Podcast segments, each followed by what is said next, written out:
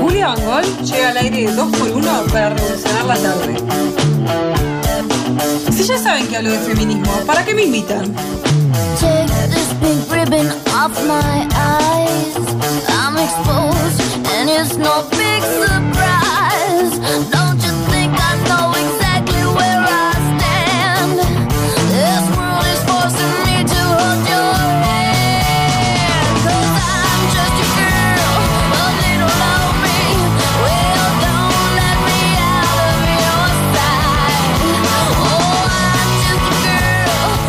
21 a 20 de este 3 de enero del 2020. Demasiados 20 sacan estos números. Y como es viernes, Ajá. y tu cuerpo lo sabe, no hay manera que lo sepa tu cuerpo, arrancamos con una hermosa y nueva entrega de esta columna llamada Feminismo. ¿Pa' qué me invitan? Con ustedes, dames y caballeres, Julia Van Gogh. Tiré la bicicleta. ¿Qué hiciste? Yo estaba esperando los aplausos. Julia Van Gogh. Gracias, gracias a todos. Quería hacer como Ronaldo y te tiré una bicicleta. ¿Qué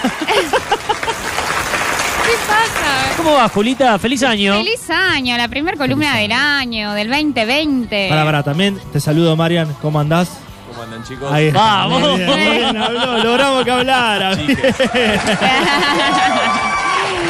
grande, grande. Me va a sacar la, columna, La eh, me la saca. Sí. ¿Todo bien, Julita? Todo bien, acá Ansiosa andamos. hoy. Ansiosa. porque- Tenía ganas Ah, sí, en el bloque sí. anterior. Sí, sí, que soy nueva en esto, ¿viste? Está Entonces bien, no, no, no me acostumbro. Es que me meto, me meto y pienso que es una charla, ¿viste? Y- ¿Cómo pasaste las fiestas?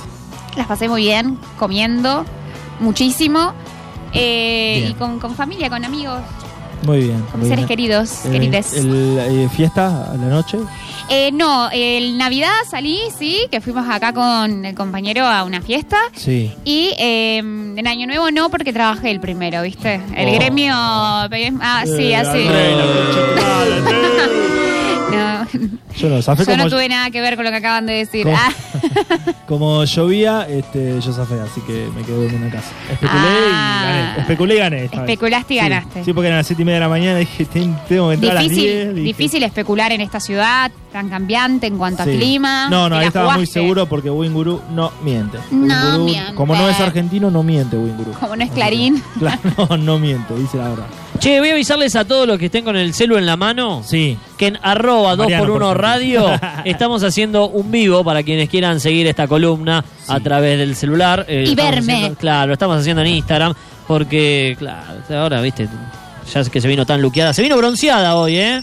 Me vine bronceada porque después de tantos días eh, lluviosos y nublados, Mar del Sí. Plata finalmente tuvo un día de sol y allí estuve yo.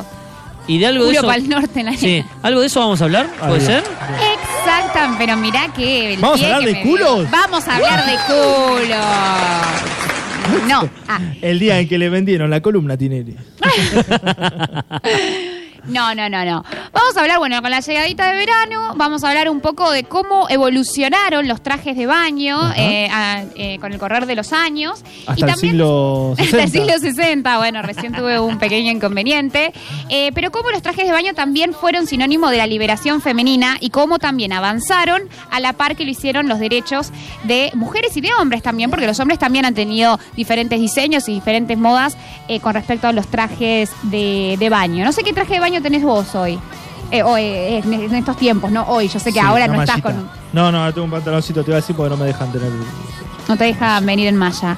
No, no. y Pero a- viste que a- ahora a- los hombres tienen mallas más cortitas Sí, que yo me hace un par de años. Me compré uno eh, nuevo, nuevo, nuevo porque el Son anterior que tenía Sí. era casi un pescador. Tres, tres cuartos Claro. me llegaba. Yo Es que se usaba antes. Sí, Yo antes se usaba contenta que recontra se les largo. haya cambiado, porque ¿sabés lo que gastamos nosotras en malla? Que van Sí. cambiando la moda, que vos, Sí. a ver, podríamos no serlos, pero esclavas del capitalismo, ¿no? Sí. Esclaves. Si nadie te obliga, digamos. Esclave, nadie me obliga, obvio. Pero digo, bueno, al fin, al fin se cambió la moda para los hombres y ahí están. Y es que el hombre Sí. está más metro. ahora. Gatillandi. Más. El hombre está más metro. Yo soy más centímetro sexual, pero el el hombre es más metrosexual y sí, lo, se lo ve más depiladito. Pero vos tenés la cortita o la larga. Uh.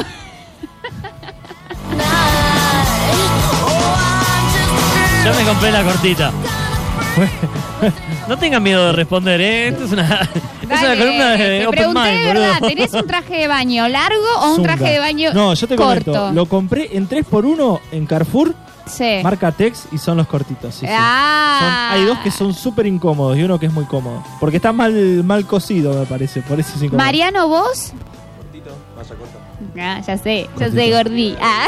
Se lo compró ella. Sí, no, sí, se lo regalé yo. ¿Con alguna temática en particular? ¿Alguna temática en particular? Con palmeritas Una rosa- que ah. tiene, que tienen como algo, ¿no? Florcitas. Ah, porque el año pasado estaban de moda los Hablá lisos. cerca de acá. Acá Hay un micro- micrófono. Esto es un está. micrófono, bebé. Florcitas azules y otra toda rosa. Ah, las temáticas se pusieron de moda este año. sí, yo me compré una con limones. Claro. El año sí. pasado tengo. Eran O lisas. sea, del año pasado me quedó una negra lisa Claro. y después me quedaron un montón. eh, Yo el año vi- pasado- las viejas, digamos, Claro. que son como con muchos colores y, y pedazos de tela armada. Claro. A mí me pasó el año pasado, como no trabajé la temporada, agarré y me compré tres mallas. Una negra, una rosa y una verde agua. Claro, para Este usar. año, bueno, usaré la del año pasado. Sí. Te la metes en donde Que año la pasado arena. hacía 10 años que no usaba mallas, o sea, no las necesitaba. Claro, no- claro. No usaba mallas. Claro, y la otra anterior que tenía esa es una amarilla que me llega hasta los tobillos Sí. con un dragón que arranca en la cola y, ter- y termina y termina casi en la pantorrilla. Muy lindo, muy buena moda. Vamos para el lado de la columna, por favor, porque Dale, si una nueva cortina. esto, tiro una nueva cortina así borrón y cuenta nueva. Dale. Ahora sí. Bueno, bueno, bueno. Para hablar un poco de la evolución de, de los trajes de baño, sobre todo en Argentina, Sí. traigo un poco eh, sobre qué cuenta Victoria Salías, que es la directora del Museo Nacional de la Historia del Traje, en un, un artículo muy interesante. Yo desconocía que el Ministerio de Cultura tenía artículos así, medio históricos barra periodísticos. Sí. Y los tiene y son muy interesantes. Y cuando empecé a buscar información sobre los trajes de baño, sobre todo en Argentina y no en el mundo, eh, me encontré con, con esta grata, grata sorpresa. Pero bueno, vamos a empezar un poco eh, a hablar eh, cronológicamente. Dale. ¿Cuándo empiezan a aparecer los primeros trajes de baño? Bueno, más o menos eh, en, En el los sig- egipcios. Eh, no, acá en Argentina. de los egipcios, sí. En- vamos- siempre vamos a estar enfocados en la Argentina porque, bueno, Victoria Salías es la directora del Museo Nacional de la Historia del Traje de acá de Argentina Toma, y que nos cuenta que en el siglo XIX eh, eh, nadar, la acción de nadar comenzó a ser una actividad de recreación e incluso de recomendación médica. Ajá. Hasta el ¿Siglo momento, sí. No se metían al agua. Principio, Claro. hasta el momento no se metían al agua, digamos, la playa, la playa de. Mar del Plata, por ejemplo, Sí. era simplemente un espacio en el que se iba a caminar, se iba a descansar, solo algunos audaces, a, a unos audaces así medios loquitos, generalmente siempre hombres, no mujeres. eh, se metían en el mar, pero con la ropa. Es así como estamos vestidos nosotros Sí. ahora. Bueno, vos te la bancás y te metés con ropa común. Sí. Eh, no es que había un traje eh, de baño en particular. Pero en el siglo XIX esto empieza a cambiar un poco. eh, empieza eh, sobre todo con una creencia extendida de que el agua salada, el agua de mar, tenía, eh, digamos, buena, eh, Propiedades. buenas propiedades para la salud. Y Eso es mentira. Yo cuando me corto me dicen, no, andá y mojate los pies bueno, en el pero eso agua. por la sal. zona, o sea, claro. Eso por la sal, zona. porque te va, Claro. te va Si te, Va a cicatrizar. cerca, Cicatrizar. si te vas cerca del emisario submarino, te vas a agarrar cáncer, seguramente. si te vas a los lugares que están más limpios, sí, sí, cura. Ah. Doy fe de eso. sí. No, bueno, Hay que pero tener siempre, cuidado. es verdad, siempre decían como que el agua tema de mar tenía te saca, propiedades, sí, esas sí. cosas. Pero sobre todo se decía, por lo menos en esos tiempos, de que el agua de mar era importante para la procreación.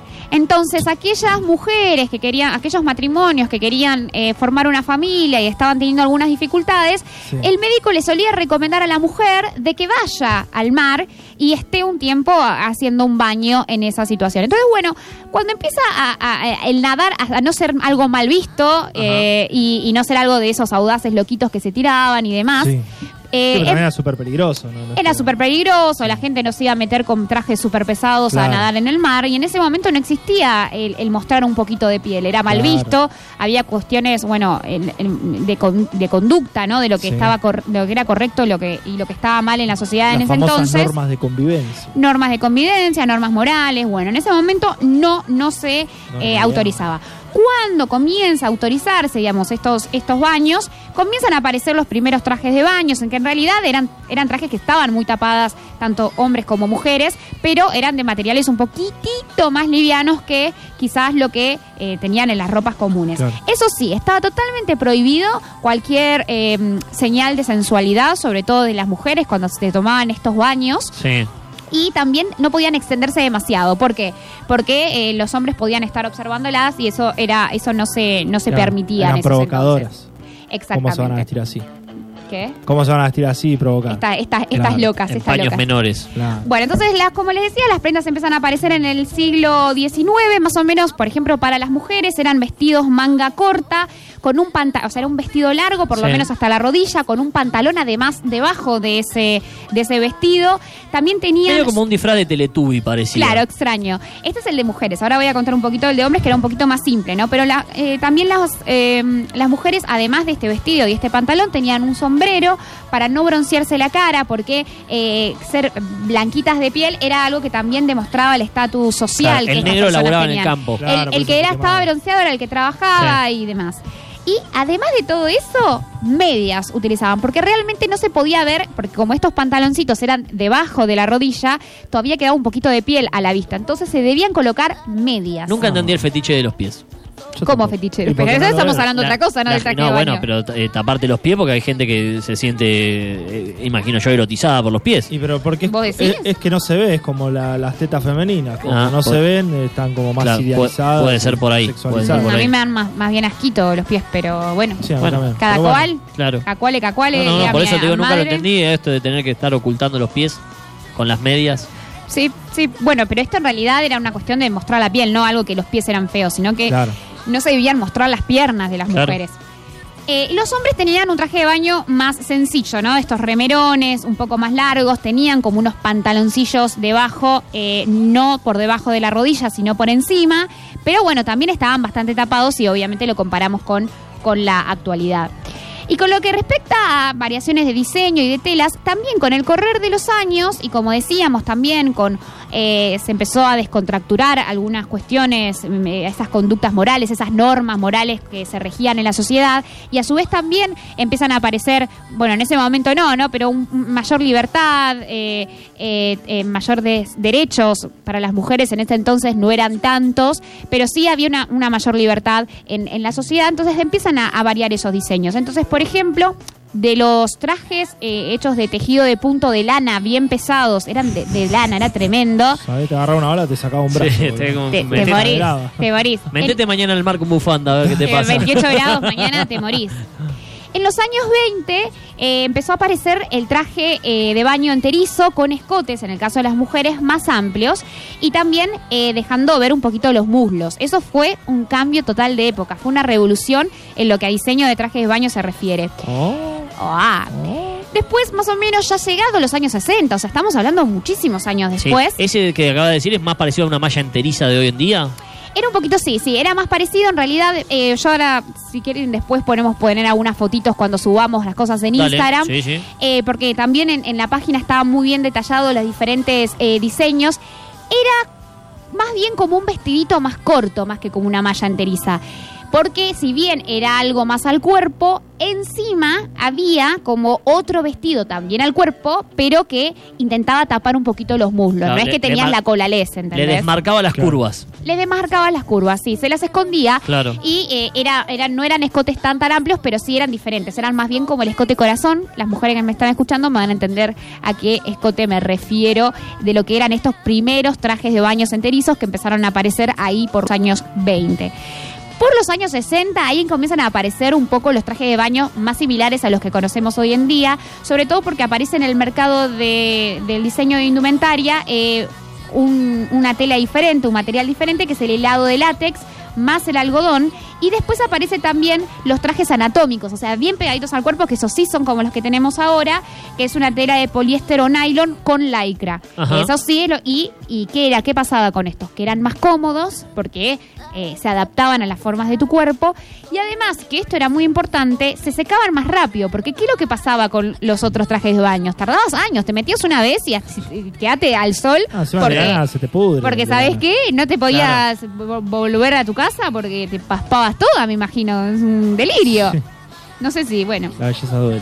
la belleza duele, por, lo- por, por supuesto, bueno, hasta el día de hoy. Hicimos una vez una columna, ¿se acuerdan de, Sí. de lo que dolía la belleza? No, no me acuerdo. ¿Dónde la puedo escuchar? Soundcloud.com barra 2x1. Ahí está todo el archivo histórico de 2x1. Nos estamos Y es verdad, todas las cosas que hacían las mujeres alrededor del mundo para eh, estar de acuerdo al estatus de belleza. Exactamente. Pero bueno, miren lo que pasaba también en esos momentos. De esto que hablamos, ¿no? De, de la moralidad y de las buenas costumbres eh, en la sociedad. Eh, en la playa, el primer reglamento. uh, ah, en la playa vos no podías ir así como querías. Ajá. Eh, había un reglamento en cuanto a qué traje de baño podías utilizar, qué medidas tenía ese traje de baño. Te frenaba si, el guardavida. y si estabas o no. Bañero era en ese Exacto. ¿Sabés que no eran los, ba- los guardavidas? Había específicamente gente, hombres, por supuesto, llamados medidores de bañadores. Nos No. cuenta eh, esta diseñadora y docente. No. Exactamente. Invito a, vuelvo a invitar a la gente a la página porque hay una imagen de un tipo midiendo ¿Cuál es la página? el traje Ministerio de Cultura de la Nación. Me el traje loco. de baño de una persona. Y miren lo que les traje acá. El primer reglamento de baños de Mar del Plata de 1888, redactado por el subprefecto Hilario Rubio Medina, que disponía tres cuestiones. Uno, es prohibido bañarse desnudo. Bien. No se podía. Todavía al día de hoy. Dos, Sí. el traje de baño reglamentario es todo aquel que cubra desde el cuello hasta las rodillas. Y por eso en una de las imágenes de este artículo es una mujer que tiene eh, un traje de baño por encima de la rodilla. Y el, el medidor de bañadores estaba mostrando con un centímetro la cantidad de centímetros que separaba al final de ese traje de baño con la rodilla de Acá la está. Señorita. Acá está. Ahí tenés la imagen, después vamos a mostrarlo para que la gente lo pueda ver eh, en nuestras redes sociales. Ah, Está vestido como un policía encima. Sí, porque esa era, Era una autoridad. era una ¿Qué autoridad te hacían? en, te, en mul- el, te en el- multaban, te echaban de la playa. Ese es el muelle de los pescadores, el de acá. Así que Exactamente. sí es Mar del Plata. Acá está Mirta Alegra, mira, una cena, almorzando. Bueno, y el artículo 3 decía que eh, las tres playas conocidas por el puerto, estamos hablando siempre de Mar del Plata, ¿no? Ajá. Eh, la de la iglesia, de, eh, Punta Iglesia, y la de la gruta, que esa de la gruta es la que a mí me generó confusión. ¿Cuál sería la playa de la ruta? Pero bueno, así dice ¿De la ruta o de la gruta? De la gruta, gruta. gruta, de Lourdes, pero igual está muy arriba. Y sería Mogote, Mogote playa, sería. Playa Grande. Puede sería. ser. O Mo- París Mogotes, por la Playa altura sería Mogotes. sí. Eso decía, las tres playas conocidas eh, por el puerto, eh, Iglesia, Punta Iglesia y eh, la de la Gruta, no podrán bañarse los hombres mezclados con las señoras, a no ser que tuvieran familia o lo hicieran acompañados de ellas. O sea que las mujeres tampoco podían ir a cualquier playa. Un día de 28 grados, tu marido Sí. laburaba A y la no Bristol podías no ir al- podés ir, ponele. Claro. No, no, no Ah, sería la, Bristol la sí. Bristol. Pero te- tenías que organizarte, porque no podías ir a cualquier playa porque seguramente en el puerto había mucho trabajador del puerto Claro. que estaba en el mar, entonces había muchísima más ¿En eh, población masculina. Este es Claro, 1888. todavía no estaba el puerto nuevo. Fines de, claro, del el puerto XIX. era la Bristol, digamos. Sí, sí, sí. Pero bueno, terrible. Pero bueno, cuando llega el famoso bikini, ¿no? Más similar a lo que estábamos teniendo hoy en día. Bueno, el primer bikini presentado fue en el año... nos comenta, perdón, eh, Balu, que está siguiéndonos a través del Instagram Live en arroba 2 por 1 radio. Dice, en esa época las mujeres estaban separadas de los hombres en la playa, es lo que acaba de contarnos Juli, pero lo había escrito hace un ratito. Dice, las mujeres usaban corsés para reducir la cintura. Mira, mira qué buen dato. Está Gracias. Balú. Qui- Quienes quieran hacerlo también lo pueden eh, pueden sumarse eh, al Instagram Live, arroba 2 por 1 radio para seguir esta columna de Julia Bangol, ¿para qué me invitan? Hoy hablando de la evolución de los trajes de baño, eh, dedicado principalmente a las mujeres, pero también alguna que otra puntita en lo que pasaba con los hombres. Exactamente, Estamos ¿no? por entrar a la era del bikini. Estamos entrando a la era de bikini. Muy bueno el dato del corset, que era un poco lo que hablábamos también en esa columna de el famoso La belleza duele, cómo le dolió a las mujeres con el correr de los años. Miren eso eh, del corset para simplemente tener una forma eh, que, que se ajuste a los estereotipos de la época. Bueno, ¿qué pasa con el bikini? El bikini, el primer bikini eh, presentado con el nom- bajo el nombre de Átomo y eh, se decía que era el bikini más pequeño del mundo, el traje de baño más pequeño del mundo. Fue presentado en 1945 en París y fue hecho por Louis Reart, un ingeniero mecánico francés. Y vos decís, ¿cómo? Sí, este ingeniero mecánico estaba veraneando eh, un verano en Saint-Tropez y eh, se dio cuenta de que las mujeres tenían estos trajes de baños que estaban divididos en dos partes, sí, pero eran como vestidos y el pantaloncito. ¿Y qué hacían las mujeres cuando veían que nadie las veía? Se eh, arremangaban o sea, eh, se, se levantaban eh, la parte de arriba de ese traje de baño Sí. para poder broncearse un poco la parte del estómago. Entonces dijo, acá, acá hay algo que tenemos que hacer. Las mujeres quieren tener un mejor bronceado y, y no lo están pudiendo. Y Saint Tropez era como el lugar más bacano. Y también un poco de eh, donde se imponían las tendencias de los veranos. Bueno, en 1945, Jacques Hein, que era una modelo de la época, más vinculado a lo que era el nudismo, eh, eh, en París eh, frecuentaba no, no sé si Moulin Rouge porque no lo decían, pero sí muchísimos eh, bares así similares. Era Sí, una mujer cabarets. media, claro, una vedette, podríamos decir que era de, la- de nuestra época, ¿sí? Ajá. Eh, ella desfiló eh, en un desfile allá en París y generó un escándalo. El bikini también está en esta página y eh, realmente era muy pequeñito. Era como si fuera una tanguita al costadito con un hilo. O sea, realmente fue una revolución. O sea, pasar de un traje de baño que era de dos piezas y cubría absolutamente todo, desde el cuello hasta debajo de los glúteos, pasar a un bikini que era dos partes diminutas, porque Claro. realmente eran diminutas, eran parecidas a las que iguales a las que usamos hoy en día. Eh, era, era un, un cambio eh, importantísimo, Ahora, ¿no? en el 45 1946, sí. a 46. Sí. Pero hasta que se adaptó, o sea, se popularizó, no Por deben haber pasado supuesto, muchos de años. hecho, exactamente. Porque yo la foto de Mar del Plata antigua, las del 60 y todo eso, sigo viendo las mujeres con ese bañadorcito, el, el simil Totalmente. vestido. Exactamente, pasaron eh, entre más o menos 20 y 30 años para que se popularice el uso de un bikini similar al que utilizó en 1946 Jacques Hein en París. O sea, no fue, fue realmente un escándalo y perduró de tal manera durante muchísimos años, repito, entre 20 y 30 años para que llegue acá. ¿Qué nos cuenta también Victoria Salías? Eh, contaba que eh, la pionera en usar un traje de dos piezas en Playa Bristol, en Mar del Plata, que hay imágenes eh, y que es una mujer, es anónima, no se la ha podido ubicar. De todas maneras, la escritora Marta Lynch sí fue la primera mujer conocida eh, que usaba eh, ese, mm, ese traje de baño, exactamente, en el año 1959. Y dicho traje de baño, que un fue muy conocido, después. muchos años después.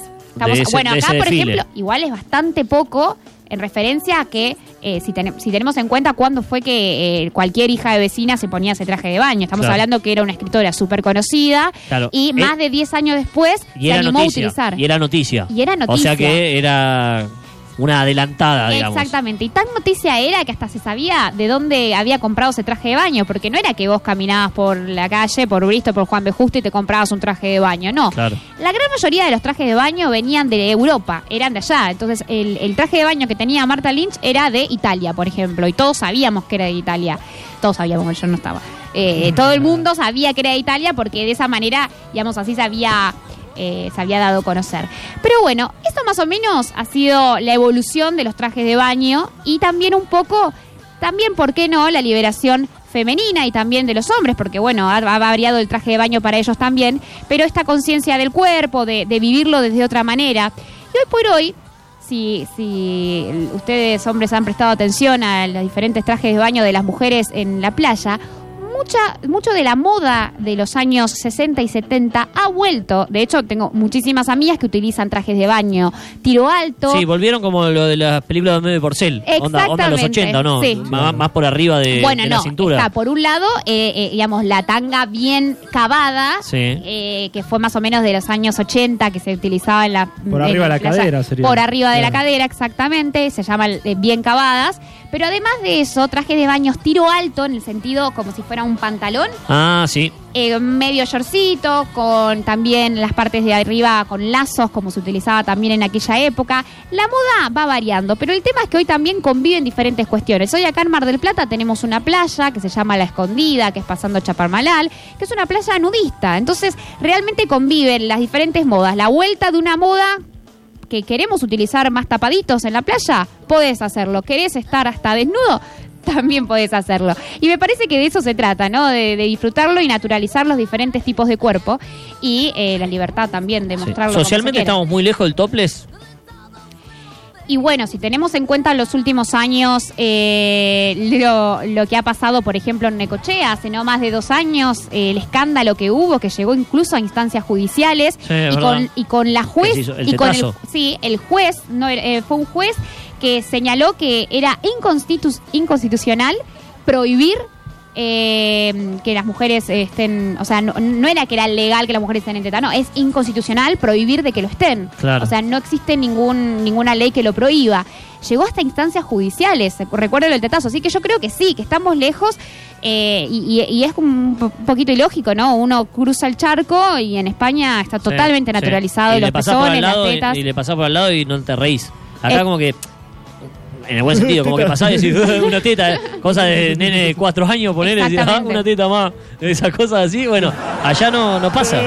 Eh, bueno, por ejemplo, si, si uno va a la escondida, eh, esa, esa playa nudista de, de Mar del Plata, hay reglas, ¿no? Eh, nada de, de- de mirar, nada de sacar fotos, hay familias, hay niños, o sea, y a mí me parece eh, que, que es interesante. Veremos después cuánto de eso se naturaliza. Ojalá sea pronto, porque ¿por qué vamos a darle tantas vueltas al asunto? Pero bueno, eso ya corre como opinión personal. Déjame saludar a Ladino Miguel, Andy Mateo y eh, de Manuel Cheverri. Eh, pará, de Manuel Echeverría debe ser.